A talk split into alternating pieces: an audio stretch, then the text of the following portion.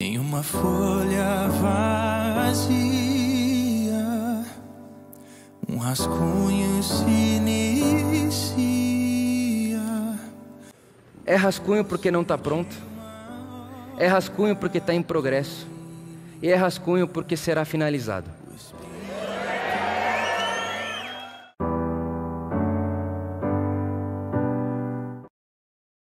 Do reino de Deus. Esse tem sido o tema da nossa conversa nos últimos dias. E mais do que o tema da nossa conversa, esse tem sido o nosso desejo como comunidade.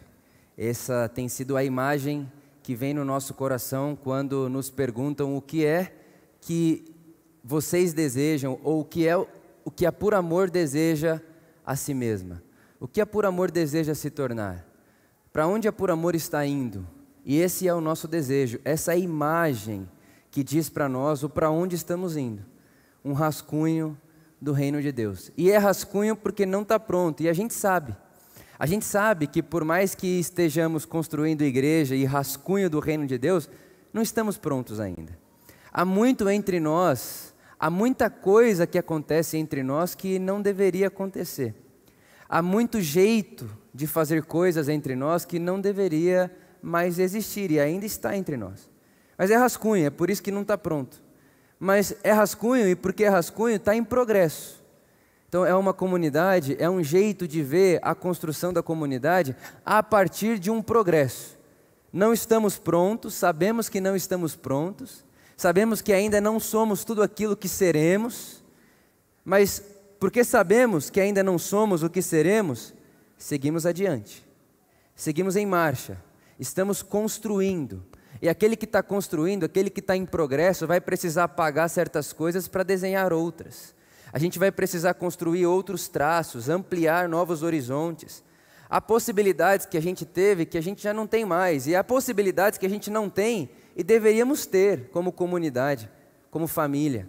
Então é rascunho porque está em progresso. Tem linha a ser pintada, tem linha a ser apagada.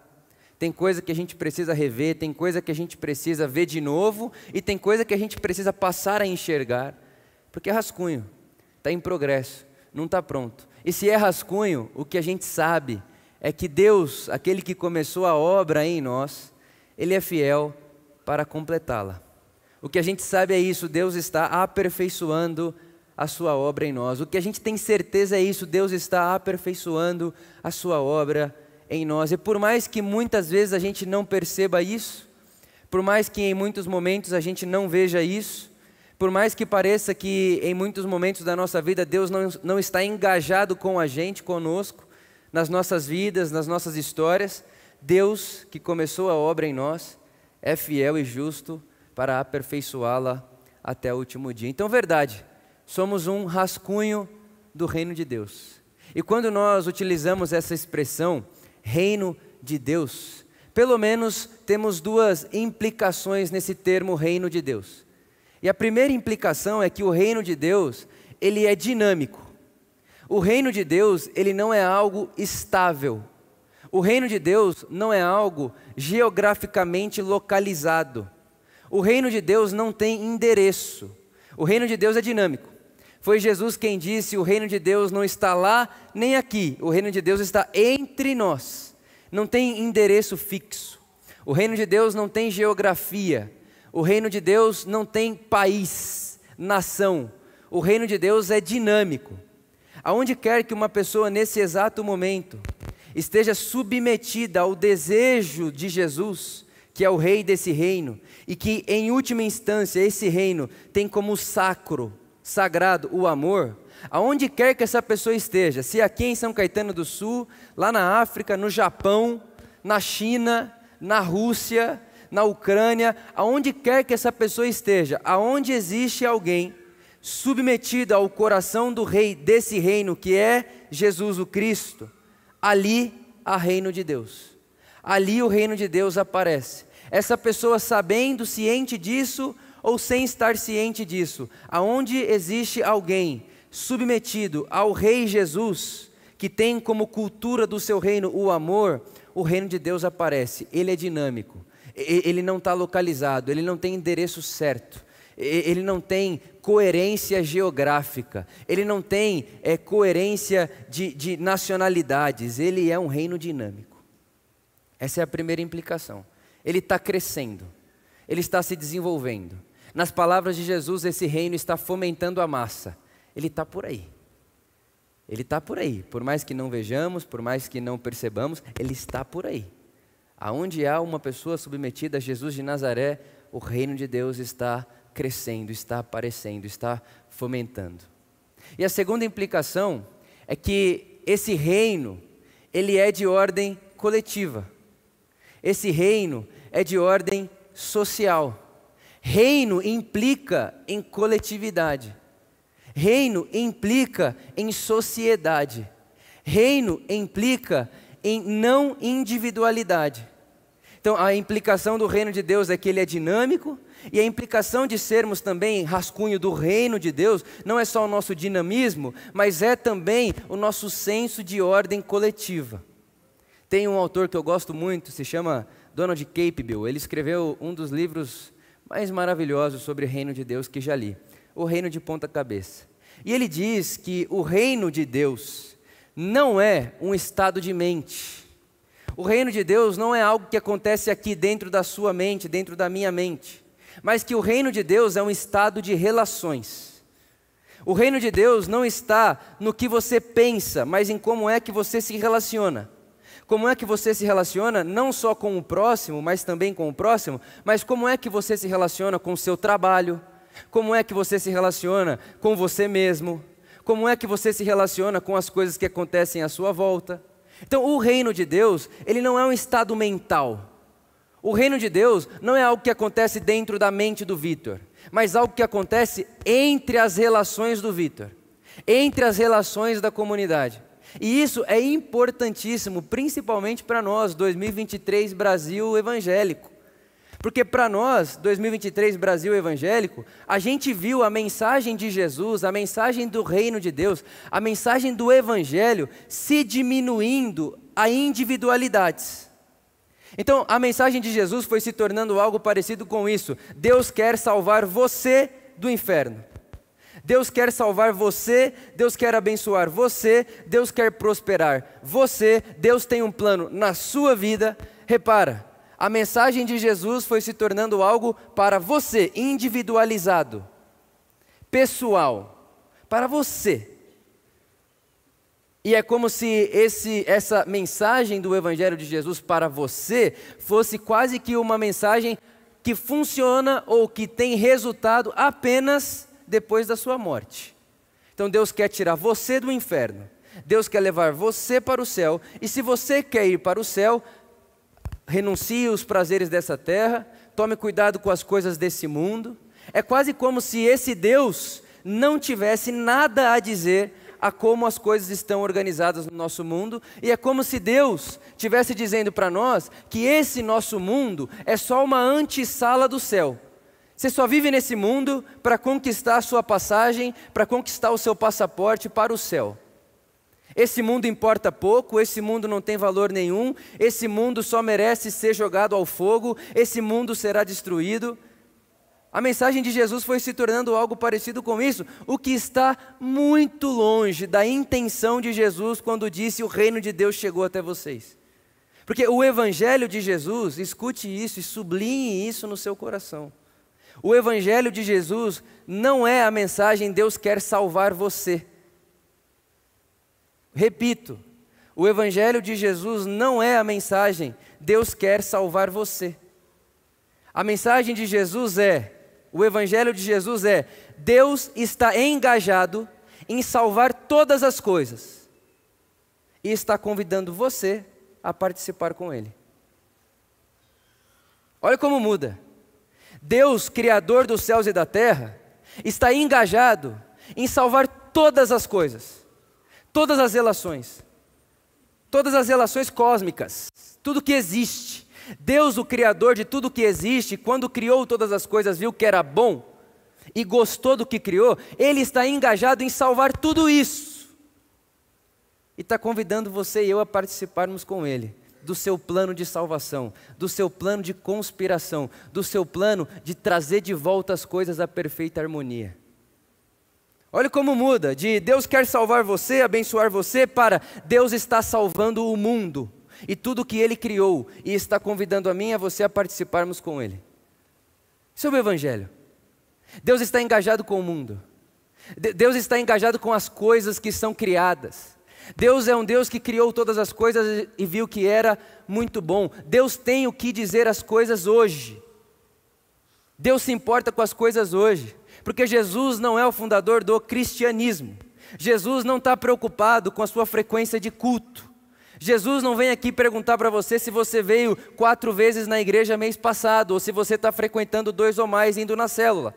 Jesus não está preocupado com isso. Jesus é rei do mundo e não pastor de paróquia. E como rei do mundo, Jesus está perguntando para a gente como é que estão as relações de vocês.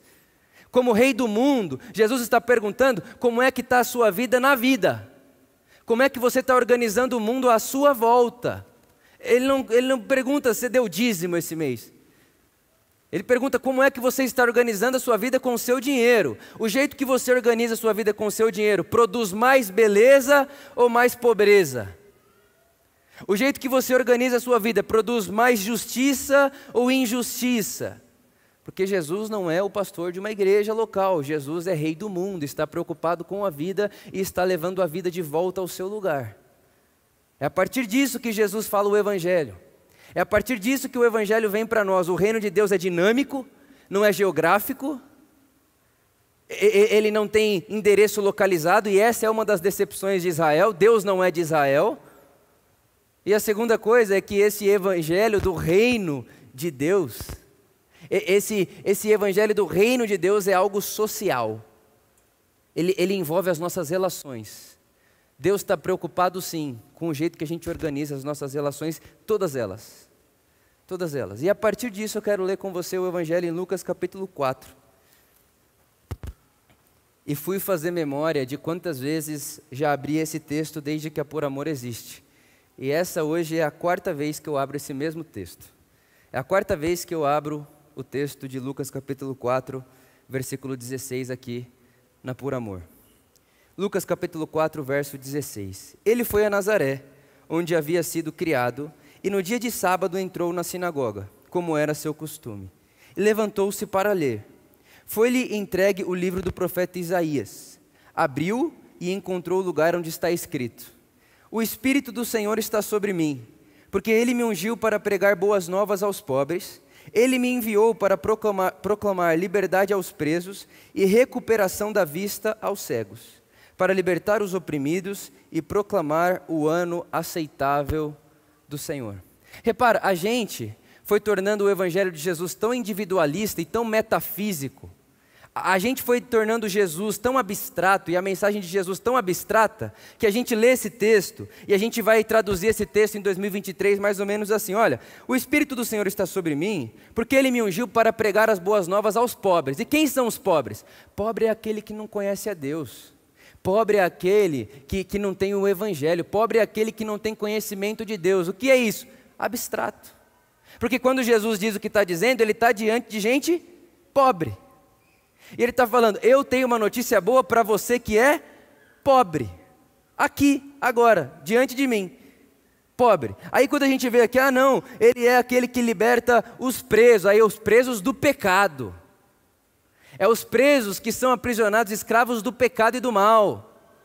E na verdade, não, Jesus está dizendo que ele veio libertar pessoas presas, literalmente presas. Já falei e refalei para você o contexto histórico de Jesus, onde Roma e o Império Romano fazia atrocidades para estabelecer a sua própria vontade. Jesus está falando com gente real em história real, mas o que a gente faz em 2023 faz tudo virar abstrato, tudo vira metafísico. Perde a carne, perde o endereço, perde a história, perde o contexto, perde o corpo, perde a carne, perde a integralidade, perde o todo, vai se tornando abstrato. E ele continua, ele fecha o livro, devolve o livro ao assistente, se assenta, todo mundo olha para ele e ele diz: Hoje se cumpriu a escritura que vocês acabaram de ouvir. Todos falavam bem dele e estavam admirados com as palavras de graça que saíam de seus lábios. Mas perguntavam: Não é esse o filho de José? O que você precisa saber aqui é que esse texto que Jesus está lendo, ele está na sinagoga e dão para ele a escritura. O que, que é a escritura? É o que a gente chama hoje de Primeiro Testamento. Coloca na mão de Jesus o Primeiro Testamento e Jesus abre o texto de Isaías capítulo 61. E Isaías capítulo 61, todos os judeus que estavam ali naquela sinagoga sabiam que é um texto que fala a respeito do Messias. E o que é o Messias para essa tradição? O Messias é aquele que vem da parte de Deus para libertar Israel. Para libertar Israel, inclusive, dos poderosos, dos impérios, para fazer de Israel uma nação livre. Para Israel, o Messias não é um líder religioso. Para Israel, o Messias é um líder de sociedade, é um líder de nação. Ele está preocupado com a vida da nação de Israel. Então, quando Jesus lê esse texto, para essas pessoas, essas pessoas sabem que esse texto é a respeito do Messias. E quando ele fecha o livro, se sente e diz: Hoje se cumpriu o texto que eu acabei de ler, Jesus está dizendo: Israel, diante de vocês está o Messias. Eu sou o Messias. Eu sou aquele a quem vocês esperavam. Estou aqui, diante de vocês. E é engraçado que o versículo 29, olha o que acontece, a continuação do texto. Eles se levantam, expulsam Jesus da cidade, levam Jesus até uma montanha alta e tentam jogar Jesus lá de cima. Versículo 29. Olha que loucura, Jesus abre Isaías 61, ele lê o texto, o Espírito do Senhor está sobre mim, e hoje se cumpre a profecia. O que é que o povo devolve a Jesus? Levam Jesus até uma colina mais alta e tentam jogar Jesus lá de cima, tentaram matar Jesus esse dia. E a pergunta é: por quê? Por que é que tentaram matar Jesus esse dia? Por que é que, o que é que foi que Jesus disse? O que, que Jesus insinuou? O que é que Jesus estava querendo dizer que soou tão ameaçador para esse povo, para essas pessoas, a ponto delas quererem jogar Jesus de uma montanha, de uma colina, jogar, matar Jesus tacando ele montanha abaixo? O que é que Jesus fez aqui? O que é que Jesus está fazendo aqui? Por que é que isso soa tão sério? Para essas pessoas? Por que é que isso é, foi, foi, tão profundo na alma delas que gerou nessas pessoas esse, esse, esse âmbito, essa vontade de matar Jesus, tacando ele de uma montanha? O que é que Jesus disse demais aqui? E eu vou dizer a você: o que Jesus está fazendo, o que Jesus está mais uma vez promovendo, o que Jesus está anunciando aqui, é ameaçador ameaçador às pessoas que estão ouvindo. É ameaçador. Já falei com você aqui o tanto que a política e a religião eram os poderes da época e decidiam todas as coisas e faziam tudo para o seu próprio bem. E Jesus aqui, quando anuncia tudo isso, e se põe nesse lugar daquele que prega a boa notícia ao pobre, daquele que liberta o cativo, daquele que dá vista ao cego, daquele que liberta o opressor, Jesus está dizendo, se autodenominando a ameaça, e é como se ele dissesse: os dias de todo mundo que está fazendo pobre existir, os dias de todo mundo que está fazendo preso existir, os dias de todo mundo que está fazendo cego existir, e dia, os dias de todo mundo que está fazendo oprimidos existirem, esses dias estão contados. Vai acabar. Ele é uma ameaça. Ele é uma ameaça à política porque a política produz pobres. A forma como a gente organiza as nossas políticas produz pobres. A forma como a gente organiza as nossas políticas produz presos. A forma como a gente organiza as nossas políticas produz gente cega. A forma como a gente produz as nossas políticas produz pessoas oprimidas.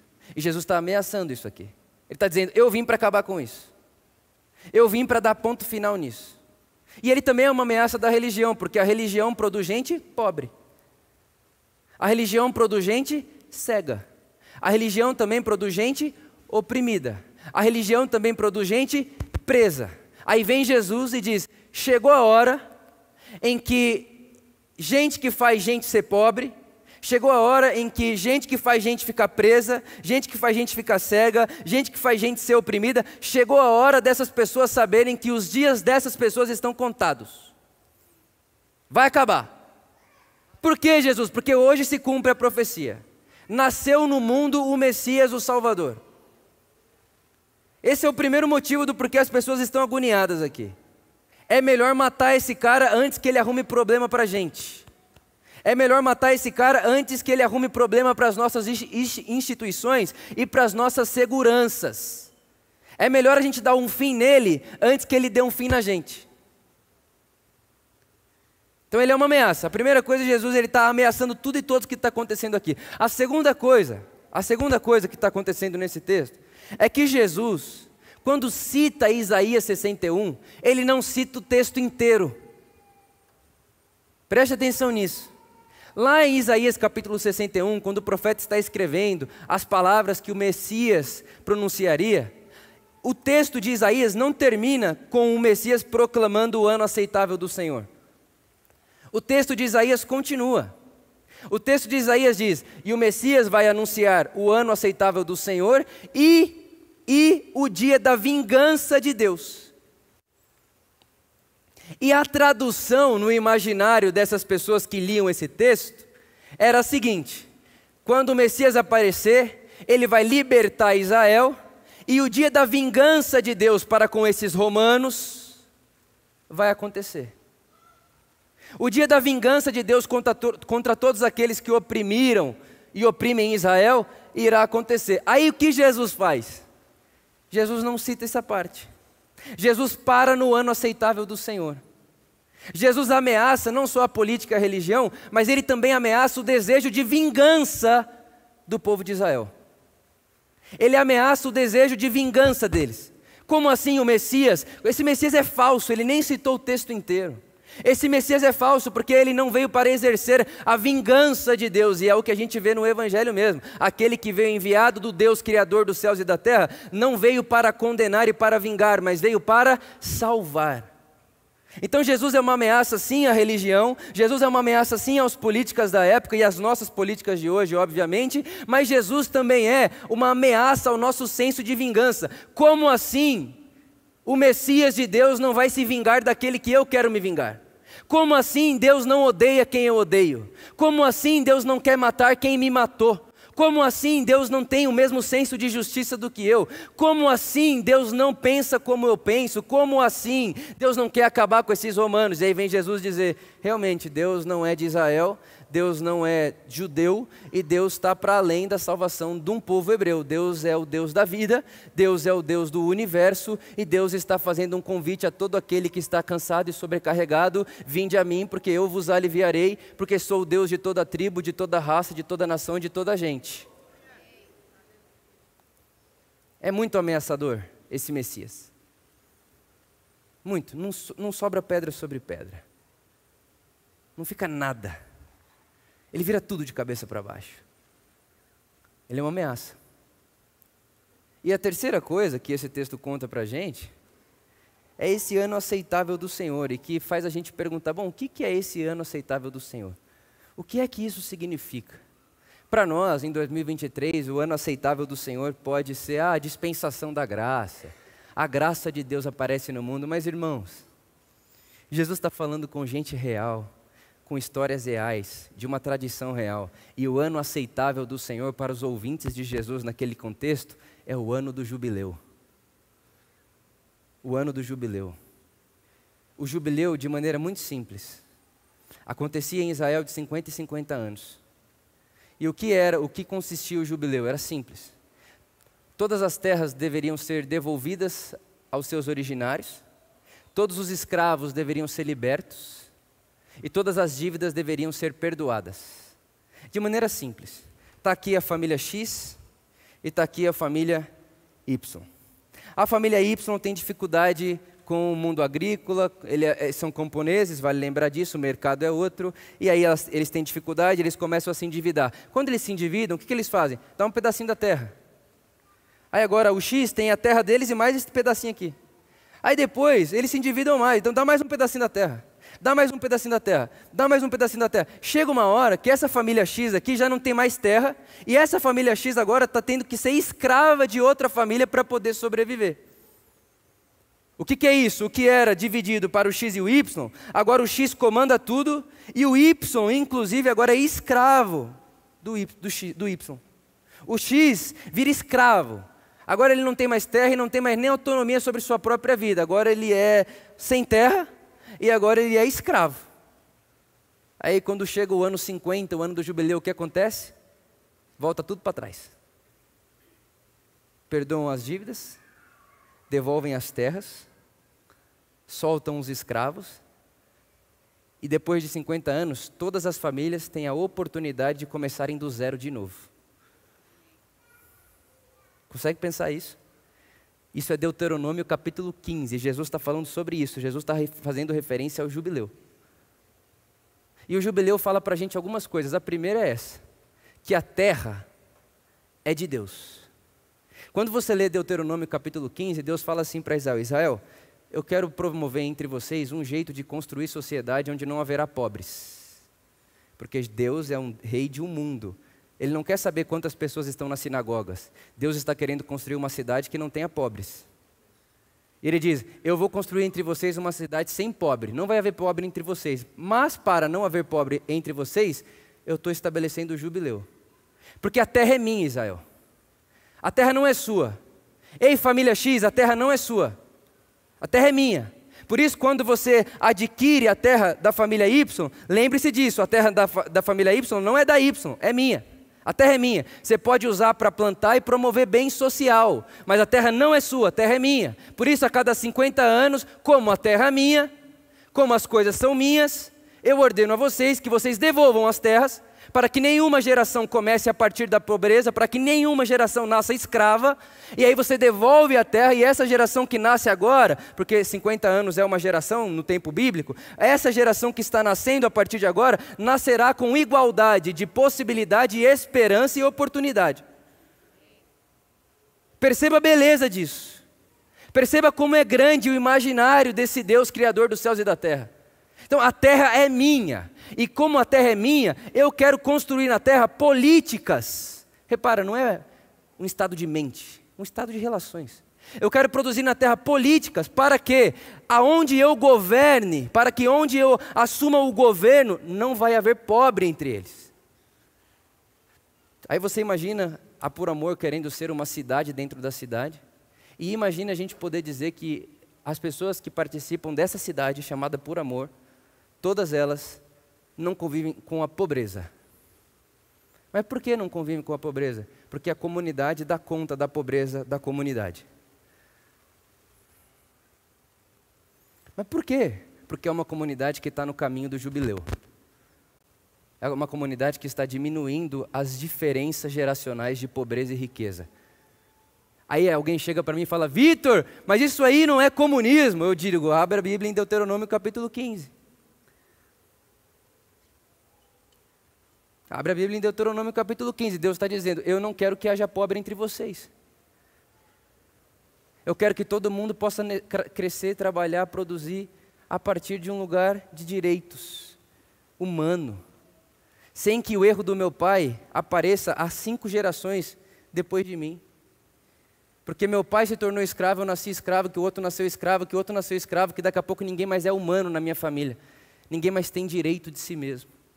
Então, o jubileu é essa memória, a terra é de Deus, tudo é de Deus. E aí, como é que a gente trata isso com a nossa própria vida? Quem é que tem coragem de verdade? E eu pergunto a mim mesmo, Vitor, você tem coragem mesmo de fazer isso? De pegar tudo que é meu e falar, Deus, é tudo seu, organiza comigo. A terra que é aqui, Deus, ó, isso aqui é meu, ó. Mas eu sei que não é meu, porque eu sou da turma do jubileu, eu sou da comunidade do jubileu. E o jubileu me lembra, Deus, de que eu posso produzir, de que eu posso plantar, de que eu posso multiplicar a minha terra, eu posso fazer tudo isso. Mas com o coração num lugar de que a terra não é minha, a terra é de Deus. E se a terra é de Deus, eu preciso promover com a terra que Deus me deu benefício comum. Porque o reino de Deus não é um estado de mente, mas um estado de relações. Isso é Deuteronômio 15. Isso é Jesus falando: chegou o Messias e junto com o Messias se estabelece um jubileu perpétuo. A segunda coisa que o jubileu conta para a gente, isso é Deuteronômio 15 também. E Jesus está trazendo para nós aqui na sinagoga e sendo morto, ou melhor, correndo risco de vida ao dizer o que está dizendo. é que Deus chega para Israel e diz: Israel, vocês sabem o que é ser escravo. Vocês sabem o que é viver debaixo de opressão. Vocês sabem o que é isso e vocês sabem que eu libertei vocês. Vão e façam o mesmo. O jubileu lembra para mim que eu já fui escravo. Que eu, eu, se não fosse a graça de Deus, Israel, se não fosse a graça de Deus na sua vida, você ainda estaria lá no Egito. Você ainda seria escravo no Egito. Lembre-se, Israel, e quando vocês lembram do que vocês já foram, percebam na vida de vocês se vocês não estão se tornando um novo Egito. Se vocês não estão fazendo com os outros aquilo que um dia você reclamou que faziam com você. Então, o jubileu é para mim a memória de que a terra é de Deus e também é para mim a memória de que Deus me convida a fazer com o outro aquilo que Ele faz comigo, a fazer para o outro aquilo que Ele faz por mim a agir na direção do outro da forma que ele agiu em minha direção. E a terceira coisa que o jubileu traz para nós é uma imaginação, é uma imagem. Eu tenho falado muito de imagem nessa série com vocês, porque nós, nós precisamos ampliar a nossa capacidade de imaginação. A gente é cidadão brasileiro e a gente sabe dos nossos modelos políticos, modelos econômicos, social, capital, liberal, a gente sabe de tudo isso. Mas o que Deus está propondo aqui é algo diferente de tudo que já foi visto. Deus está propondo algo que vem do alto, não é nem da direita, não é da esquerda, não é do centro, é do alto. Ele está dizendo: eu tenho um jeito, eu tenho uma forma, eu tenho um caminho, e para esse caminho acontecer, eu preciso, Deus dizendo, eu preciso convocar pessoas a participarem disso comigo. Porque essa é a mensagem do Evangelho. Não é que Deus quer salvar você, mas é que Deus está salvando o mundo e convida a mim e a você a participarmos com Ele. E uma das formas de participarmos com Deus na reconstrução, na cura desse mundo fraturado, é a consciência de que o reino de Deus não é um estado de mente individual, mas o reino de Deus é, prioritariamente, essencialmente, uma teia de relações uma teia de relações aonde eu estou relacionando com você, mas também estou me relacionando com o rei desse reino. O reino de Deus não me dá direito de me relacionar só com Deus que está no céu, sem não me relacionar com você que está ao meu lado. O reino de Deus não me dá o direito de se relacionar com o rei que está no trono e não me relacionar com a vida que está à minha volta. O reino de Deus é esse espaço que diz para mim: só há um jeito de você se relacionar com o rei do seu reino, é se relacionando bem com a vida que o reino te deu. Só há um jeito de você se relacionar com o seu rei, é se relacionando a partir desse reino com tudo aquilo que te envolve. É verdade que falamos aqui, há duas semanas atrás, que nós não conseguimos acabar com a guerra, é verdade. Não tem como eu ir lá agora e acabar com todas as guerras. Mas eu posso mudar as palavras que saem da minha boca, porque as palavras também são armas. É verdade que a gente não pode acabar com a fome do mundo, é verdade. Mas é verdade que a gente viu e a gente está vendo como nós podemos acabar com a fome ou com a insegurança alimentar entre nós. Num projeto, numa fala, numa convocação que nós fizemos aqui entre nós, nós arrecadamos mais de 700 quilos de alimento. Então é verdade que a gente não pode acabar com a fome do mundo, mas é verdade também que a gente pode construir entre nós uma cidade, dentro da cidade, aonde a comida seja de graça. Quem pode comprar, vai comprar, mas quem não pode comprar, tem comida de graça. Porque é reino de Deus. Mas por que vocês se organizam assim? Porque a gente é o povo que antecipa o jubileu. A gente não consegue fazer como eles faziam, é impossível. Era outra época, agrícola, camponeses, outra, não tem como. Mas Deus, como é que eu posso pegar a essência disso? Como é que eu posso pegar o seu desejo em tudo isso e trazer para a minha vida agora? E trazer para a minha vida de uma tal forma que eu não trate o reino de Deus como apenas um estado mental que diz para mim, já deu dízimo do mês? Dei, então agora pega os 90% e gasta como quiser. Pega o resto e faz o que quiser. Não, Deus, eu não quero isso. Eu não quero achar que 10% é seu e 90% é meu. Deus, eu quero viver a partir do jubileu tudo é seu tudo é para você, tudo veio de você, e como é que eu posso tocar as coisas que são suas, Deus, de uma tal forma que eu amplie as possibilidades à minha volta e que eu diminua desse mundo todas as fraturas, todas as feiuras que o nosso pecado produziu. Deus, eu sei que eu não posso acabar com a fome do mundo, mas eu sei também que a fome do mundo não é culpa sua, não é você que produz fome do mundo. Deus, você deu para nós matéria-prima suficiente para que todos possam comer e viver dignamente, sem que falte falte nada a ninguém. Mas nós, Deus, aprendemos a nos organizarmos de uma forma que para ter muito aqui tem que faltar aqui, para sobrar muito aqui tem que faltar lá, Deus. Como é que nós, comunidade do Messias, como é que nós, comunidade messiânica, comunidade reunida em volta do Messias, como é que a gente pode se reorganizar como cidade dentro da cidade, para que entre nós, no nosso meio, a gente possa olhar uns para os outros com os olhos cheios de lágrimas e dizer uns aos outros: entre nós a dignidade é eternizada, entre nós as pessoas não estão famintas de justiça, porque nós estamos engajadas com isso. Entre nós, como Deus falou para Deuteronômio, não menospreze o marginal, não menospreze a viúva, não menospreze o pobre. Como é que entre nós, Deus, na por amor, nessa cidade que estamos construindo dentro da cidade, como que nós podemos nos organizar de uma forma em que o jubileu possa ser visto, eu sei que como um rascunho, mas que já possa ser visto como uma antecipação de uma obra-prima que um dia será finalizada. Como é que nós podemos fazer isso? Como é que a gente pode se organizar para isso? Tirando o reino de um estado de mente e colocando o reino na nossa vida em estado de relações. O reino de Deus não pergunta para você como é que vai seus pensamentos. O reino de Deus pergunta para nós como é que estão suas relações.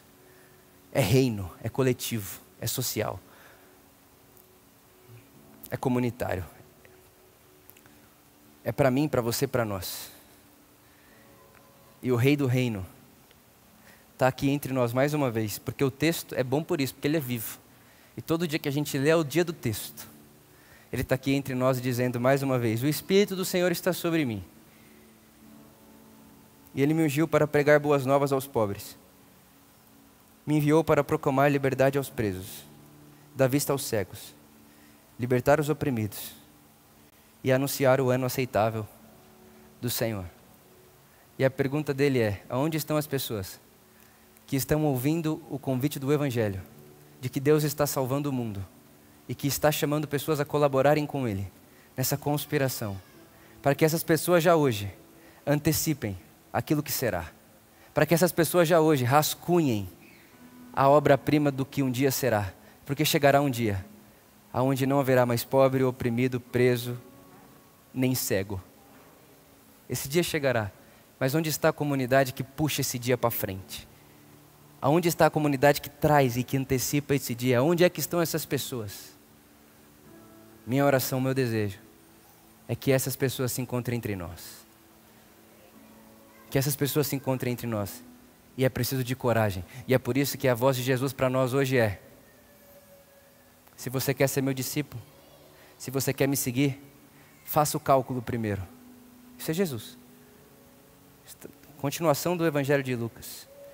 Porque quem é a pessoa que começa a construir um prédio sem saber se vai ter recurso para terminar o prédio que começou? Jesus está dizendo: você quer seguir meu caminho? Você quer participar da minha comunidade? Faça o cálculo. Faça o cálculo, porque para rascunhar o reino de Deus, Jesus diz que tem que perder. Porque no reino de Deus só ganha quem perde para rascunhar no reino de Deus, tem que doar, tem que morrer, porque no reino de Deus só vive quem morre. Faça o cálculo, porque no reino de Deus não é possível entrar para o reino, na construção do reino, querendo que Deus se vingue dos seus inimigos. Faça o cálculo, porque Deus não cabe na sua religião e nem na sua política. Faça o cálculo, porque o Messias chegou. Aquele a quem esperávamos chegou. Mas a notícia que eu tenho para dar para você é que ele chegou, mas não era do jeito que a gente imaginava. Ele é maior. Ele pode mais. Cabe mais gente do que a gente imaginaria. Ele, ele, ele, é mais, ele, é, ele tem mais amplitude do que a gente já pôde sonhar um dia. E Jesus está dizendo: Quer me seguir? Eu quero rascunhar com você, a partir de você. Siga-me. Minha oração é que o nosso coletivo, como por amor, possa dizer sim, Jesus. Eis-nos aqui, queremos seguir o seu caminho e rascunharmos o seu reino. Que seja assim. Amém.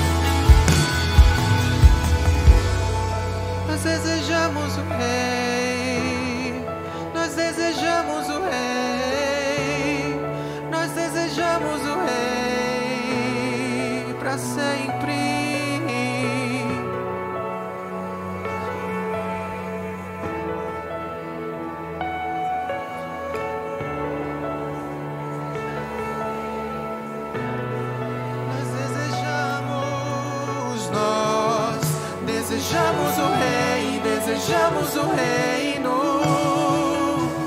Nós desejamos o Rei, desejamos o Rei.